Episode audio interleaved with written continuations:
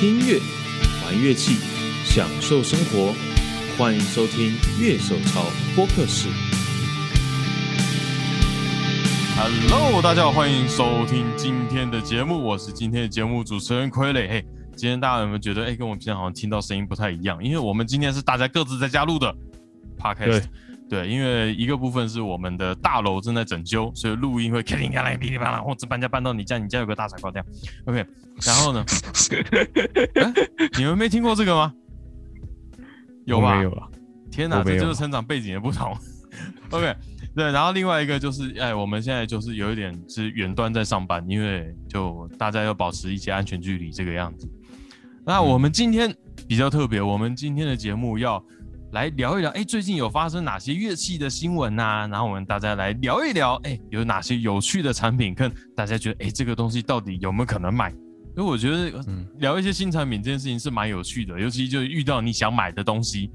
那假如这一期都没有人想买的东西的话，那就觉得，嗯，有点冷掉的感觉。哎我们到底后面会发生什么事情呢？我们马上来听听看吧。哎，我还还没介绍你们，对不对好像是。对，？OK，今天在我们现场的啊，没有不在现场，在我们远端的有我们的剪片仔兄。哎，大家好，嗯，因为用远端，所以说回答都比较慢一点。没有，我刚刚是真的慢了一点。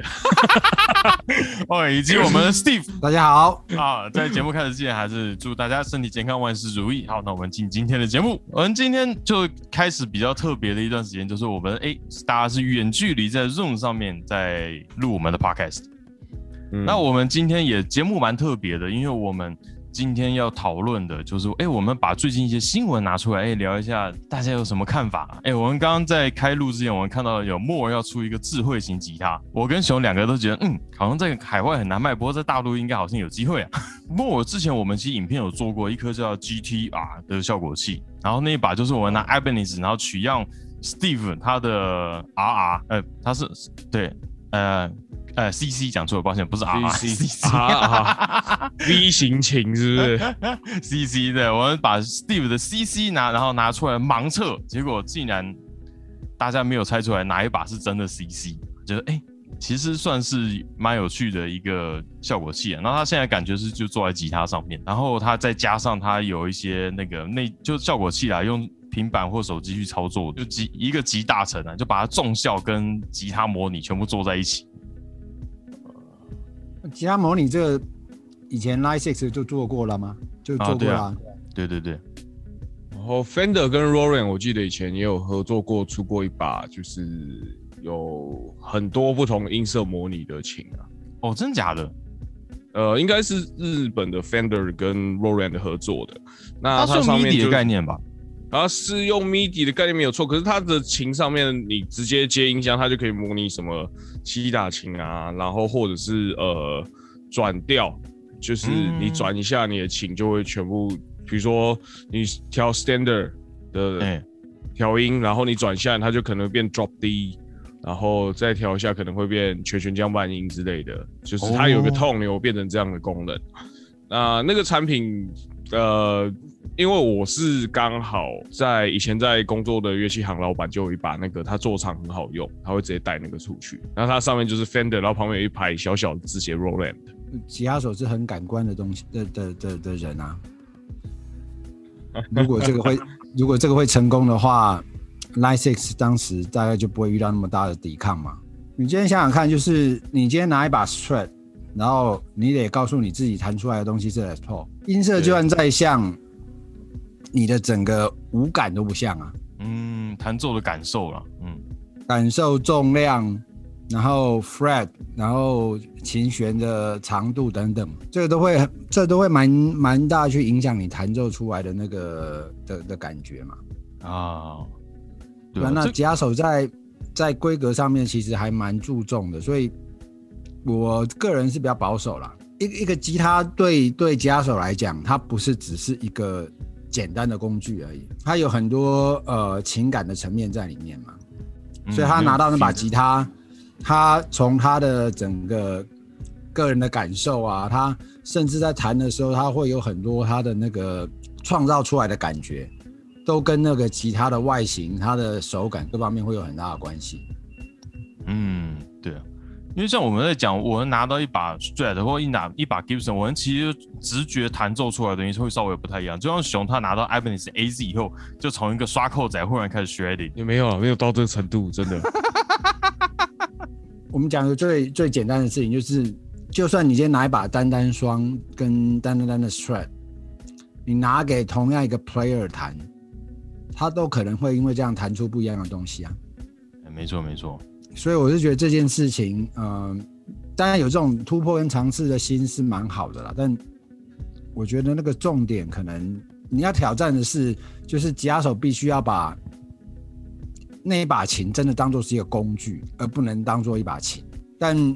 这个尝试一直以来就就就就在整个吉他手的这个圈圈当中，一直都没有很容易被突破嘛。对，所以就算是非常传统的吉他手，你会看到有 Strat 派的，有 Teddy 派的，有有有有有 Les Paul 派的。你今天要让 Les Paul 的人去弹 Strat，甚至都还蛮困难。所以我觉得吉他其实是一个蛮无感的乐器啊。嗯，对，它从背在你身上的感觉，你看着你拿的那个琴的那个感觉，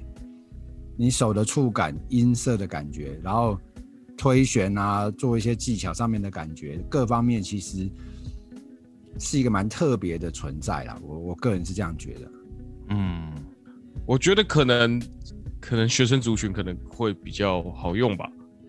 因为我我认为吉他手也是蛮在意，就是你拿出去人家看到你的器材的那个感觉，你懂吗？没有，我我只想让大家去想象一个画面啊，哈，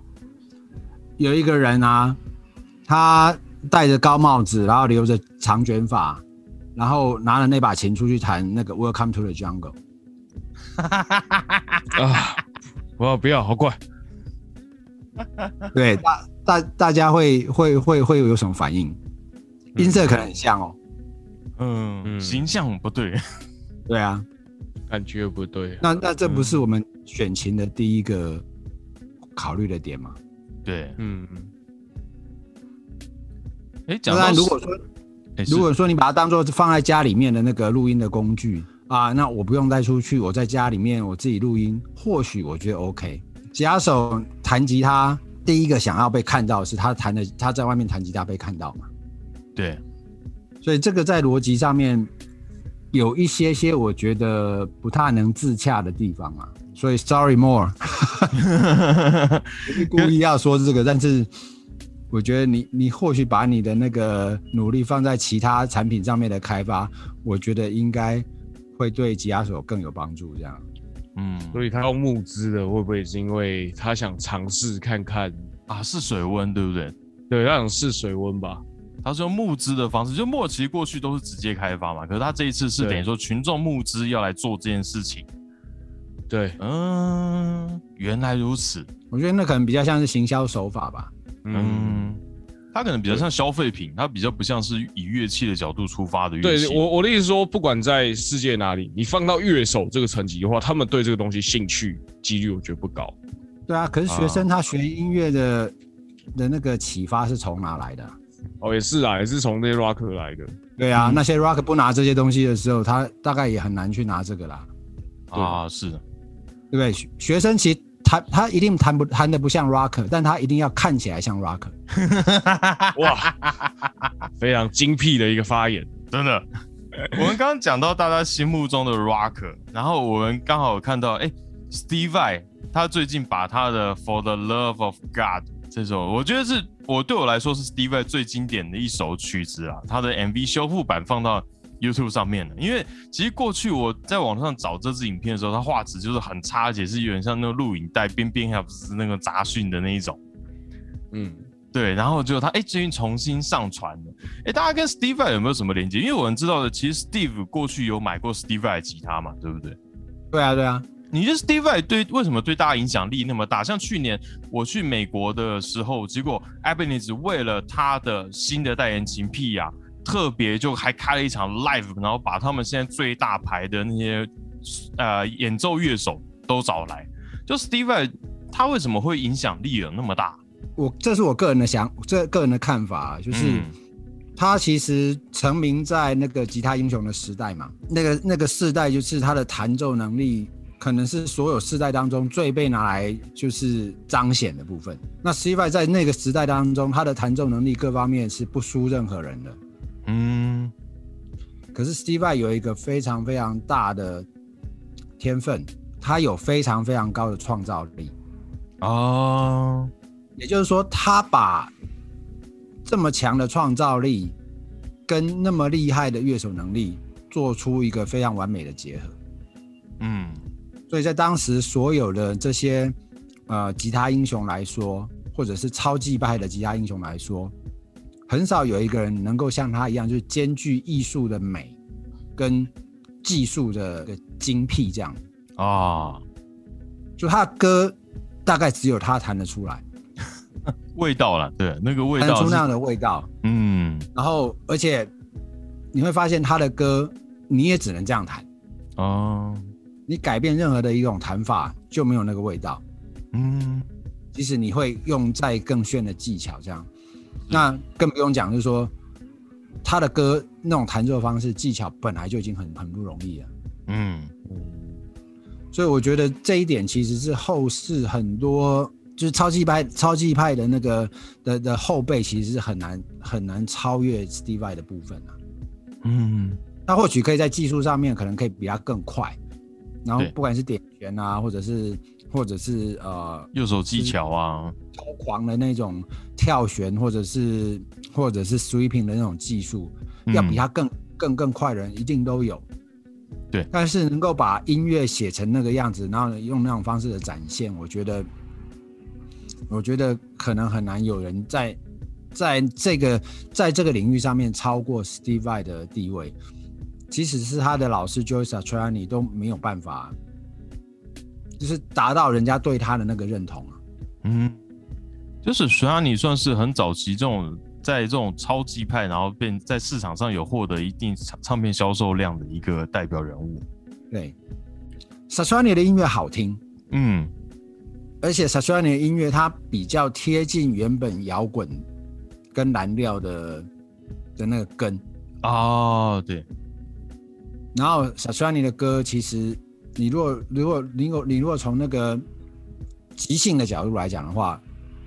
其实是蛮好上手的，嗯，你可以跟着弹。是，可是你如果跟着 C Y 的歌去 improvise 看看，你可能弹没两段你就弹不大下去。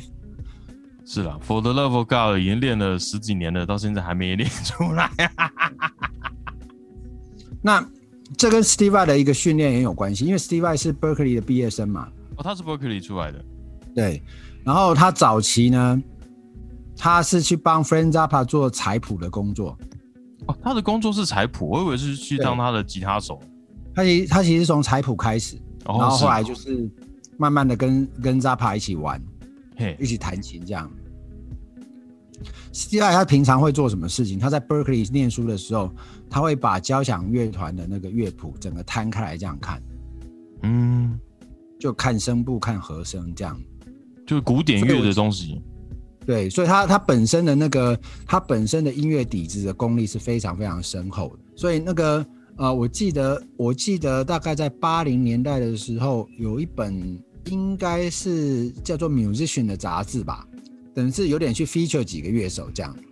那我记得印象最深刻的的两个人，第一个他提到就是那个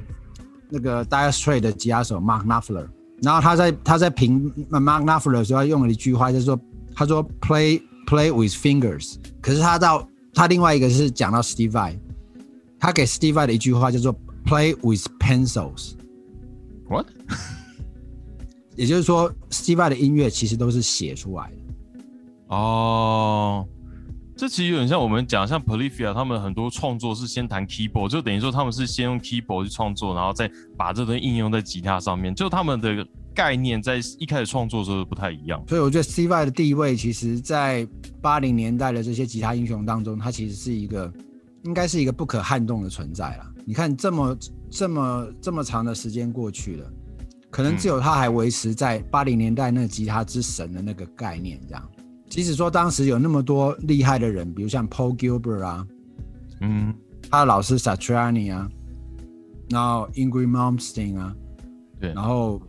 因为 Momsen 跟 Steve Vai 它大概是同个时期出来的。那你看现在，当时那些被推崇的人，现在还还有多少留在乐坛被人家记得的？可能不太多了。我可能随便取几个名字，可能在座的各位可能搞不好都没听过。比如说他当时有很有名那个 Sharpno 那个那个那个专门出超级派乐手的那个唱片公司，里面有什么 Tony McAlpin 啊、Vinnie Moore 啊、嗯。Dave Cheston 啊，哦 p o g y b e r 但不用讲，哎这一大堆的人到现在为止，可能现在还可以被大家还记住他曾经有那样辉煌地位的人，可能已经不太多了。哦，但唯一一个 C 拜拿出来的时候，是到现在为止，即使是现在的人都还会知道说，哎、有一个 C 拜这样子。嗯，而且其实就我看 Steve Vai 到现在为止，他在整个表现，包括社交媒体上面啊这些，他还是一个很活跃的人。像其实前一阵子他有一个很大话题嘛，就他右手受伤了，所以他就用左手点弦写了一首歌，这个就是，不过好像因为他他也是左手，后来按一个和弦按太久，就右左手也受伤了，是不是这样？啊，真假的？对啊，他后来左手受伤啊，所以就也要休息。哦他本来右手受伤，后来左手也受伤。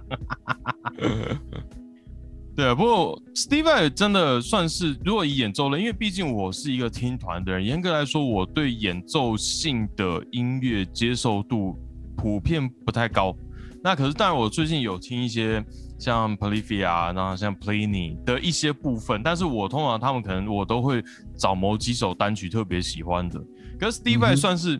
对我来说，哎、他是一个就是从以前到现在就是一直有在关注一个演奏型的乐手，像 Joseph t r a n i 就哎、我们都知道这个人，可是曝光程度也没有像 Steve Vai 那么高。Sashani 的状况比较，但是他他其实已经比较走走到比较商业，啊，然后比较流行，所以他当然有很多人的支持啊。那因为他 Sashani 的专辑其实也进入过那种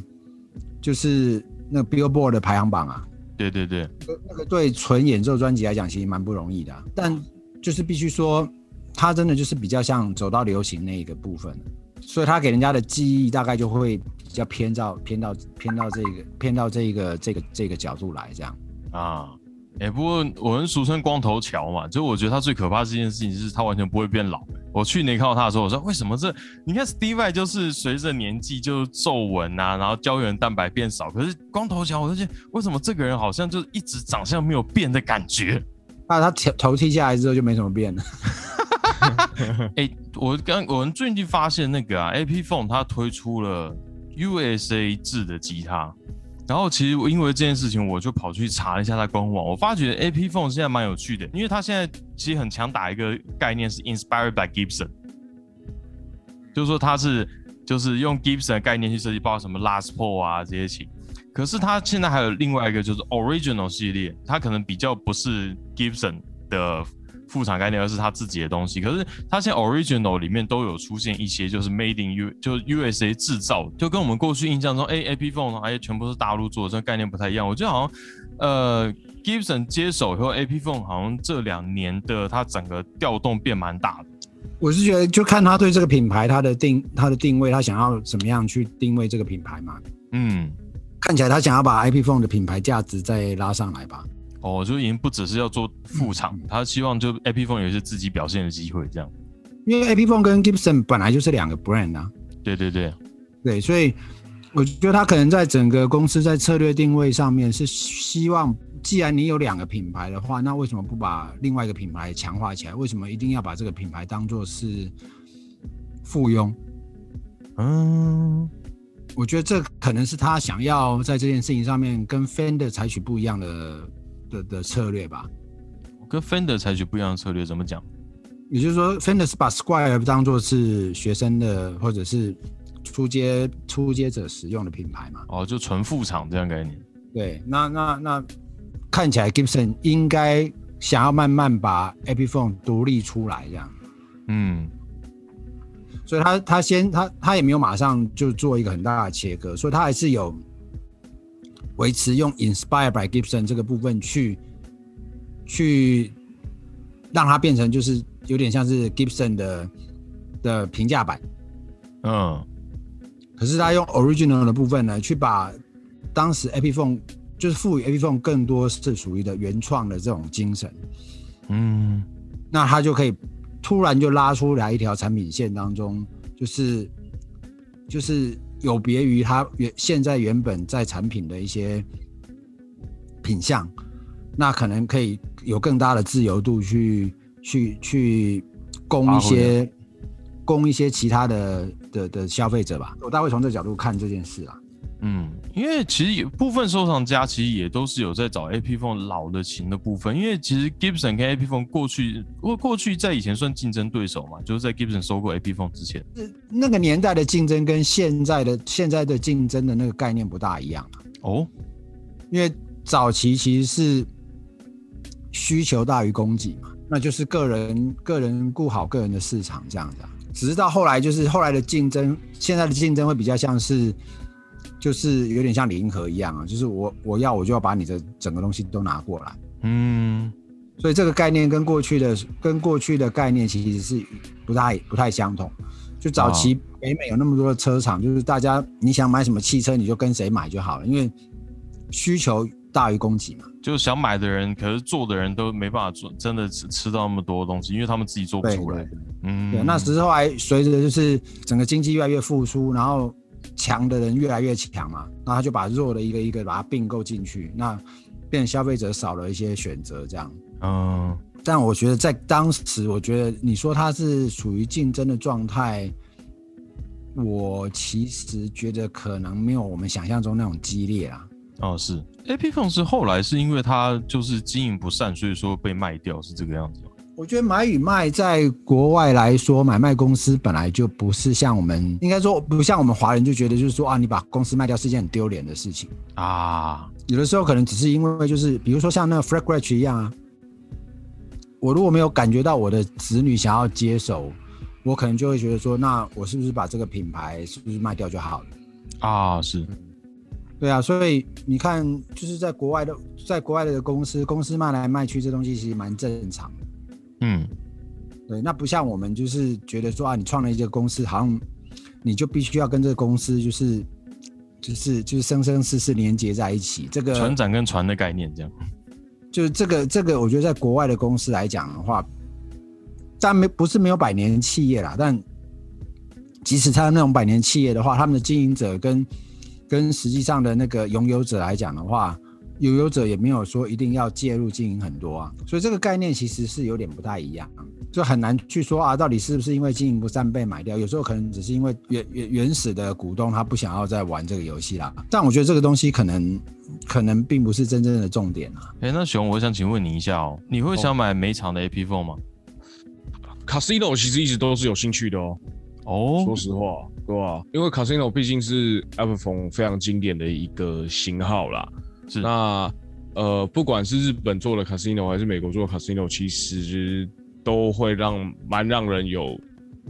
购买欲兴趣的。对对嗯对对对，因为这这是很属于 Apple Phone 自己的一把琴啊。嗯 Casino 的话，有一阵子是，我记得前几年突然又重新推出日常，因为有一阵子也确实也是正呃，比如说中国厂或是呃印尼厂的，我忘掉了。对，嗯就反正就是对，然后就是比较价格相对比较亲民的厂家出的 Casino，但是我记得前几年突然又出了日常的 Casino，那他现在又回到美国做的话，其实也是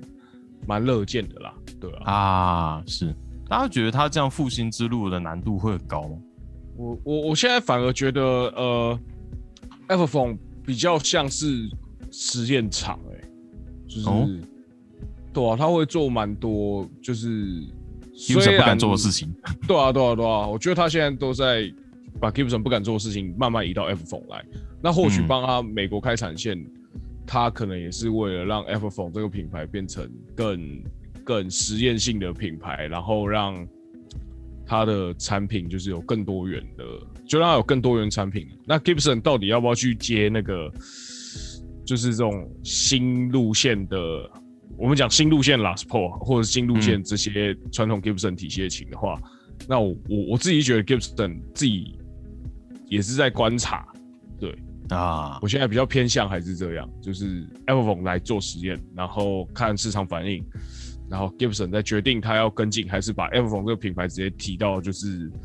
以以后你想要买传统派的琴，你就来买 Gibson；你想要买现代派的琴，就买 e v o n 之类的。哦，其实这样听起来不错。我觉得你你以 Gibson 现在的团队来看的话，他如果要有突破的话，势必要做出跟以前不大一样的东西嘛。对。那在 Gibson 当中要做这些改变的难度相对是比较高，是比较高的，因为老粉丝很多。呃，除了老粉丝之外呢，因为 Gibson 本来就已经是 USA made 的东西了。哦，对。所以。它唯一能够有改变的部分，往下放的可能性比往上再升的可能性要来的高。哦，是。但是如果你今天把 Gibson 往下放，你要放到变成是非美国地区制造的 Gibson 吗？不太可能。这个可能性其实不大高，而且我觉得那个整体来讲对形象的的的的的影响也比较大。嗯，有点破坏掉他们一就经营一百二十年的这种感觉。所以也就是说，它其实 Gibson 的部分要有太大的突破不太容易。那所以 a p Phone 会成为一个活棋嘛？活棋，嗯。也就是说，我今天如果要在营收、在公司的发展上面要有一些新的突破的话，放到 a p Phone 这个角度来讲的话，它的突破点就比较多了。哦，是。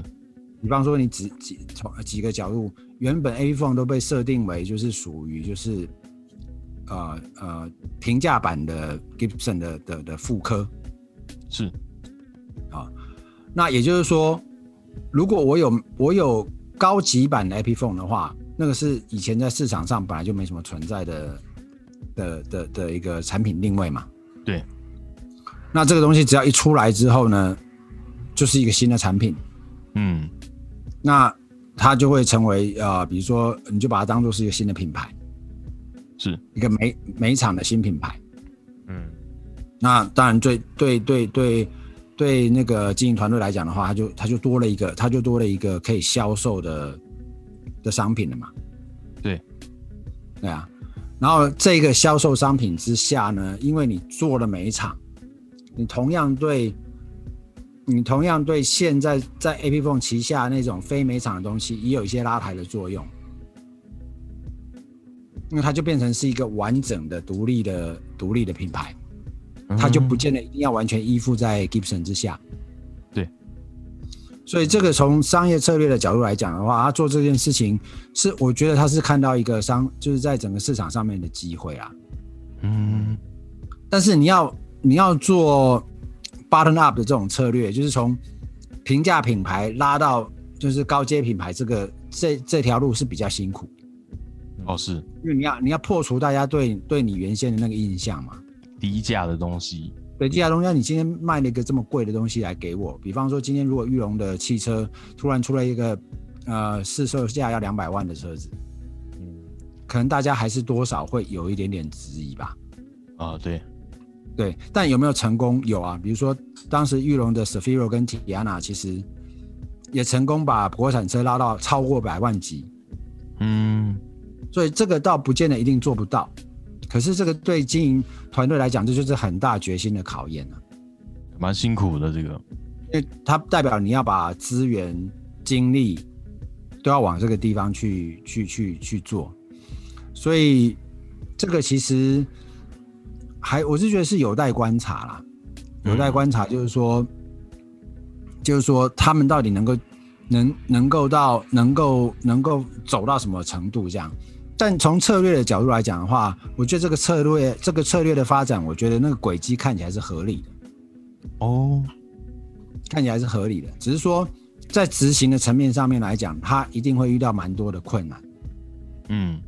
那是不是经营团队在不管？不管就是市场上面的拒绝、抗拒啊，你怎么去穿越跟突破这件事情？那还要持续不断的鼓鼓励你的整个生产线，呃，开发跟生产出就是好的商品，即使市场上面可能对你会有一些不友善的评价啊，对，这个其实都是一个蛮大的考验，这样。嗯，那只是说我大概回应一下刚才熊的那个看法，这个看法我让人觉得不不能完全排除，只是说这个做法来讲，对对对，Gibson 的风险很大。哦，怎么说？我如果只是把它当做是一个试验场的话，当 Gibson 采取 Epiphone 试验出来的东西的时候，A Epiphone 又挂了。哦，我我懂，我懂这个意思。对对对，所以这个部分我会觉得，如果他他会采取这个策略的话，等于是他他不需要做一个美国厂的 Epiphone，对，因为这对他来讲，那个那个这个风险实在太高。嗯，哦，所以我我我觉得说这个，但是有没有可能会有这些实验的部分放在这个部分？我觉得，我觉得这倒会是有，是因为他可能会因为这样子，他可以比较自由的去测试一下消费者对这件事情的看法是什么。所以，甚至你可能未来不排除它可能连 body shape 各方面的部分可能都会有蛮明显的改动。嗯，但这些事情在 Gibson 上面可能是做不来的。我我我觉得实验这个东西，我还是比较把它放在是就是其他产地的部分啦，就是因为每每拿每一场做实验真的太冒险了。就是 Everphone 拿每实验应该还是会做在比如说其他比较平价产线的部分这样。对，只是说它还有一个部分，就是说即使是这样子的话，它也得考虑到一个，就是它全球品牌的一致性啊。嗯嗯嗯嗯，你很难就是说在这个地区，它它的它的风格是这个样子，可是你回到每一场的风格又变成是另外一个样子，到时候人家会对说，哎，你 A P 风到底是什么样子？这个部分其实是很多品牌、很多国际品牌他会蛮在意的点。啊，对，如果要实验的话，我觉得他会一起都实验，只是说那个实验的部分呢，它会有一些步骤。嗯但是以 A P 泵来做实验的这个部分，我觉得对 Gibson 来讲，的确是一个，呃，以目前来讲，对他来讲风险比较小的的尝试。这样，是但实验出来的结果会不会真的就是 share 给 Gibson 这个品牌来同时做？这个我觉得要有待观察。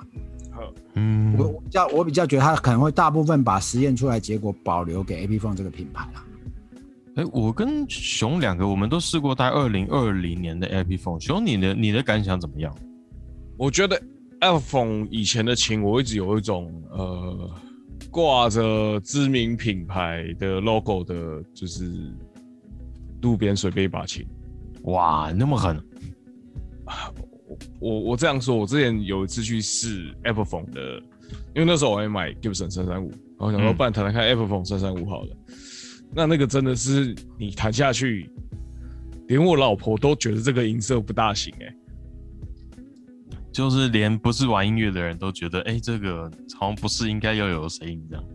我我们那一天去弹过了这个二零二零的 Apple by Gibson 这样。对对对，那是二零二零还二零二一的，我不是很确定。二零二零，啊。因为因为那个型号看起来蛮蛮新的，反正就是弹了之后，我发现哎、这把琴确实蛮不错的，嗯，然后就我们常常讲的，就是有对得起它的价位的声音，啊，手感也还不错。嗯，那因为我那个时候试的是比较 modern 的款，那音色的多样性也还算蛮够用的，而且它这次终终于想起来不应该是做模拟单线圈的声音，是要模拟 P 九零的声音，我这一点我非常的赞赏。啊，是，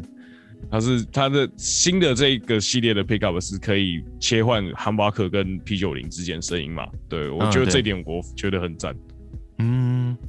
因为我自己的感想是，我觉得他，因为我前一阵子还有一把 Gibson 在手上嘛，然后嗯我觉得给我第一印象是它的共鸣点跟 Gibson 蛮不一样的。当然，它琴的重量都完已经是完全不同的量级了。可是就是说，它在插电插音箱上去以后，哎，的确有 Last p o 我觉得它该要有的声音的样子。我不能说是 Gibson 该有的声音，就是 Last p o 该有的声音，哎，它是最有做出来的。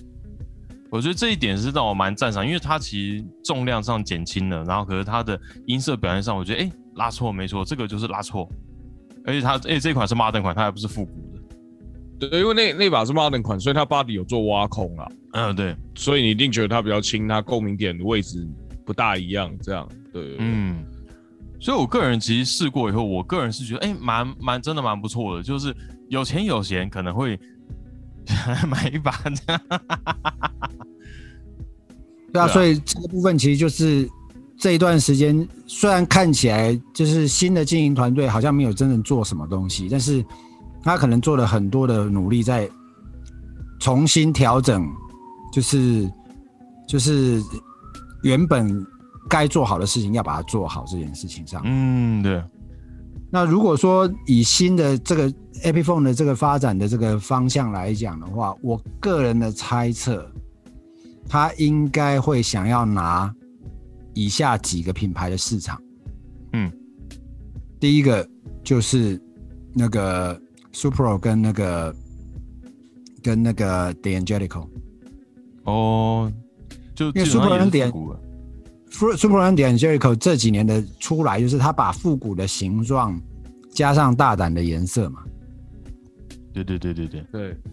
那这个部分是呃，Gibson 他不会用上四去打下四啊，啊，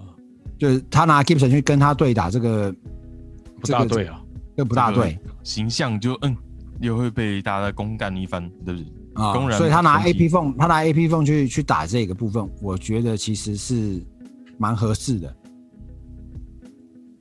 所以我，对。我在猜，他有可能在整个市场策略上面是针对这几年这种新兴的这几个品牌，因为他们这几年在市场上面声势也算还不错。哎是，嗯。对，那我觉得每一场的 AP Phone 大概会有两个部分，第一个就是所谓那种想要恢复 AP Phone 黄金年代荣光的那个部分，所以他会不会去做很多以前 Beatles 的复刻的东西，我不大确定。哦，对他们有 Beatles 这个压箱宝的，像 John Lennon 啊，哦，然后那个 John Lennon 啊，Paul McCartney 啊，或者是 George Harrison，他们这些人都曾经在 Beatles 很红的过程当中使用过当时的 AP Phone，对，嗯，所以这个部分我觉得，那再加上后来音摇的，就是就是音摇的这个世代的这个部分，我觉得 AP Phone 可能会有一个一个部分想要 target 这个这个部分嘛。哦，那你这个部分那英国国旗的那个，就是 Union 呃 Union Jack 这个部分。那如果说今年他要打这个部分的话，啊、拿高拿比较高品质来讲的话，好像也比较对得起那些消费者，啊是，因为他们负担得起嘛，可能对品质上面也需要也会有一个比较高的要求。嗯，那这个这个是，那那你从制从制作的成本来讲的话，它可能也做起来会比较贵，所以看起来每一场在这件事情上面应该会比较有空间。另外，我另外一个猜测就是，AP Phone 每一场的部分，它可能可以去拿到 Duesenberg 的市场。哦，，Dusenberg，，哦，那 Duesenberg 在很多呃，除了 Duesenberg 之外，还有一些 Gretsch 的市场这样。啊是，那因为 Duesenberg，呃，Duesenberg 就是他这几年他也算是会被关注的起，那他的整个设计各方面也跟传统的那种，不管是半空心琴或者是实心琴来讲，比较不一样，就会比较强调美感啊。嗯而且我觉得他声音很现代，对，所以我觉得这个或许也是 AP Phone 会去看到的一些市场。如果他今天对整个全球的这个各个品牌他有点研究的话，所以我会觉得每一场的 AP Phone，我觉得他的他可能会他可能会去针对的大概就是我在猜可能是这几类啦。嗯，不知道听起来感觉野心不小哎、就是说感觉他就是真的决心要开始做，再做一些事情，然后就把 A P 风再开始重新扩大这样的感觉。毕竟这个新的团队进来，其实我相信当时银行团介入之后，对新营团对新的经营团队，他一定会有他对他的期待跟他的要求。嗯，那看起来就是，呃，至少这一任的整个进来的这些新营团队，没有一个人现在是退出这个乐器产业的嘛，嗯，目前都还在，哎、都还在嘛。那甚至有人被 promote 的嘛。嗯，对，像那个当时的那个呃，原本 Gibson 的那个就是行销长，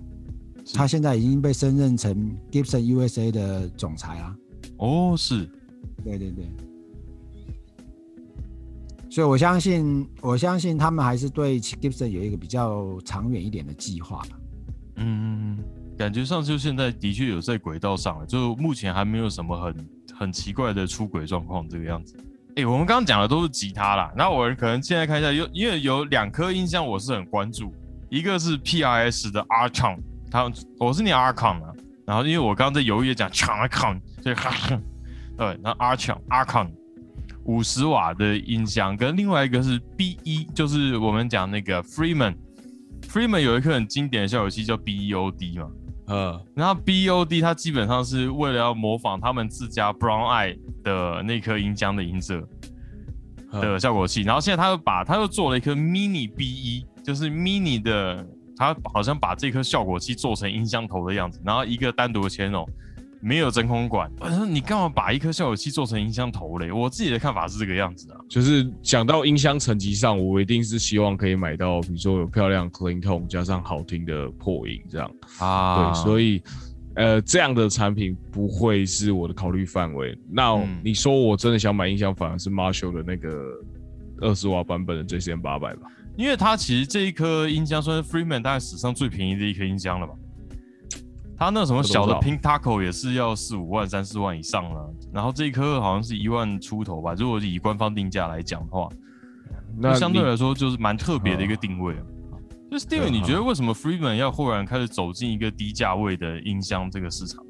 我觉得他就看到市场这个需求，再加上 Freeman 毕竟是这几年被认同的品牌嘛。啊，对。所以站在品牌的角度来讲的话，就是想要。想要利用这个品牌的价值在一些商品上面嘛？嗯，对，所以你说它音箱的部分开发到现在为止，呃，它可能有很大的、中型的都有了，嗯，可是这种呃 geek friendly 的那种小音箱，它目前是没有嘛？嗯，所以它就开发出一个。就是类似这样的一个部分，就是让大家可以啊，你就可以拿着去做你要的表演啊。如果是你是你你需要的是 single channel，然后就是，而且它的 single channel 就是就是只有破跟很破而已嘛。对啊，嗯，像它不像 clean 到破，它不像 clean 到破那种，就是 vintage Marshall 那种感觉嘛。对。所以它它其实还是它其实还是就是 feature 给一些就是就是比较 rock 和 heavy rock 这一类的乐手们用啦。嗯，这这这这这跟当年那个 BOD 出的 Deluxe 我我我有试用嘛？嗯，对，我遇到问题是一样的，因为它只有凶跟很凶啊，对啊，他把这一点也移植到音箱上了。对啊，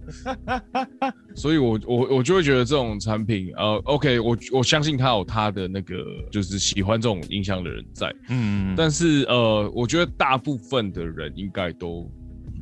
不大好用这样的产品啊。说实话，刚刚还有讲到那个 PRS 的 Archon，因为 Archon 对我来说是一个蛮特别的音箱，因为我的上一张专辑的 Reamp 是用 Archon 这颗音箱做的，然后它这次等于算是有做改良。因为它基本上旧版的话，它还是就是用通常我们看到美式规格六六这样的真空管。嗯，那它这一次换成一个六 CA 七，他说嗯，那那颗那个管子基本上是 EL 三四啊，真的吗？可是我看很多资料，它显示它并它跟 EL 三四相差蛮多的耶。嗯嗯，就这我觉得这个东西真的不听过，真的不知道了。我现在看到都是说它就是一二三四的一个替代品。哦，是哦，对我现在看到资料全部都是一二三四的替代品。因为严格来说，就 so far 我看过了，已经很多视听档的影片这些东西。严格来讲，我还是比较喜欢旧版的音色。那旧版目前好像也没有从官网上拿掉。就是这个产品 Arcon 五十，就它可能就是等于五十瓦，跟它 Combo 跟小头一百瓦还是沿用旧版的六二六的样子。为什么会忽然冒出一个这样通常比较少见的规格六 CA 七 PRS 自己官网的影片有提到哦，他们用这个管子就是它的 Headroom，就是它的低频的 Response 会更好，然后高频延展就都会比。什么六二六这些更好，就是他有特别强调，哎，他们用这管子原因是这个样子。近年好像就是我发现，好像慢慢的很多牌子会尝试不同的设计，是不是大家开始想要去企图要造出一个新的声音，所以才开始改用这些管子呢？我觉得，因为每个每每一家每一家他的想法会有点不大一样，所以你很难从每一家的想法去的推出一个结论，说啊，大家做这件事情其实是为了什么？嗯。因为你以 P S 的角度来讲，P S 常常在做很多人不见得会做的事情啊，啊，对啊，所以他有他自己对声音的想象，那他会去呃，因为 p o r i Smith 本身就是一个经常会去做实验的人，嗯，会实验新的器材，会去实验新的零件，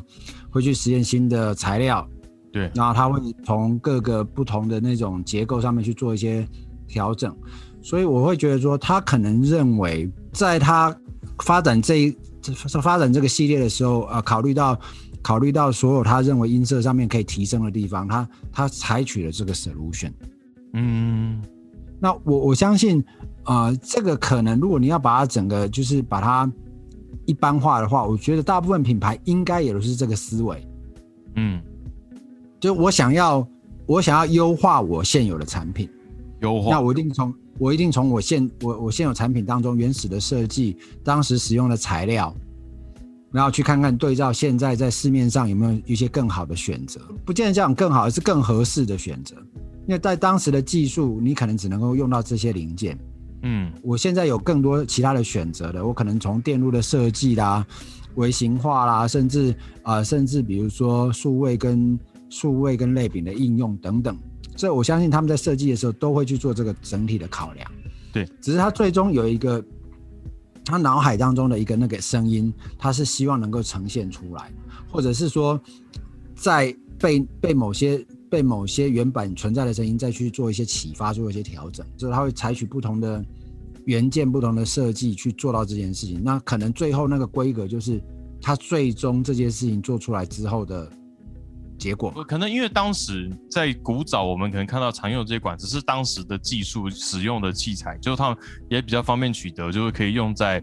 呃制造上面。那可是现在大家会从这边，然后其实是去优化，而不是说企图要一个创新，而是说哎优化，他觉得原来声音，他觉得可以再做怎样的调整，是这个感觉吗？我我我觉得是这样啊，就是基本上这是一个因素。另外一个，他们在做调整的时候，一定会遇到一个很大的问题，就是这个音色已在在成为标准之后，要被推翻的可能性是低的。哦，是，他即使用他即使能够找到再好的元件，可能都不构成他有办法能够因为这样就把整个设计换掉的因素，嗯。因为有可能，能换出来那个音色是大家没办法接受的。哦，对，所以我觉得这是这是乐器产业一个比较特别的部分，就是说大家其实都一直在守住那个可能在四五十年前被创造出来的那个标准，嗯嗯嗯，然后会认为这个标准不太能够被改动，所以这也是造成在乐器产业要做到创新这件事情来讲的话，相对其实会比较困难。今天我们这样远距离录 podcast 就首次我们尝试，然后另外就是我们讲一下新闻，然后大家看法这件事情，我觉得是蛮是蛮有趣的一个讨论啊。但是我觉得就我们未来也可以慢慢视情况来调整一下。你看这个疫情搞到 Qualcomm 我要跟傀儡面交、哎，对，嗯，就忽然收到通知说，哎，已经出货了，而且就已经送到亚洲了。我说，哦，是哦。我今天早上收到信就，哦 真的假的？好吧，希望大家听到这期节目的时候已经解除危机了。好，那我们今天节目就到这边，谢谢大家，拜拜。拜拜拜拜。感谢您收听月手潮的 Podcast。喜欢节目的话，也请按下订阅按钮，并且给我们个五星评价吧。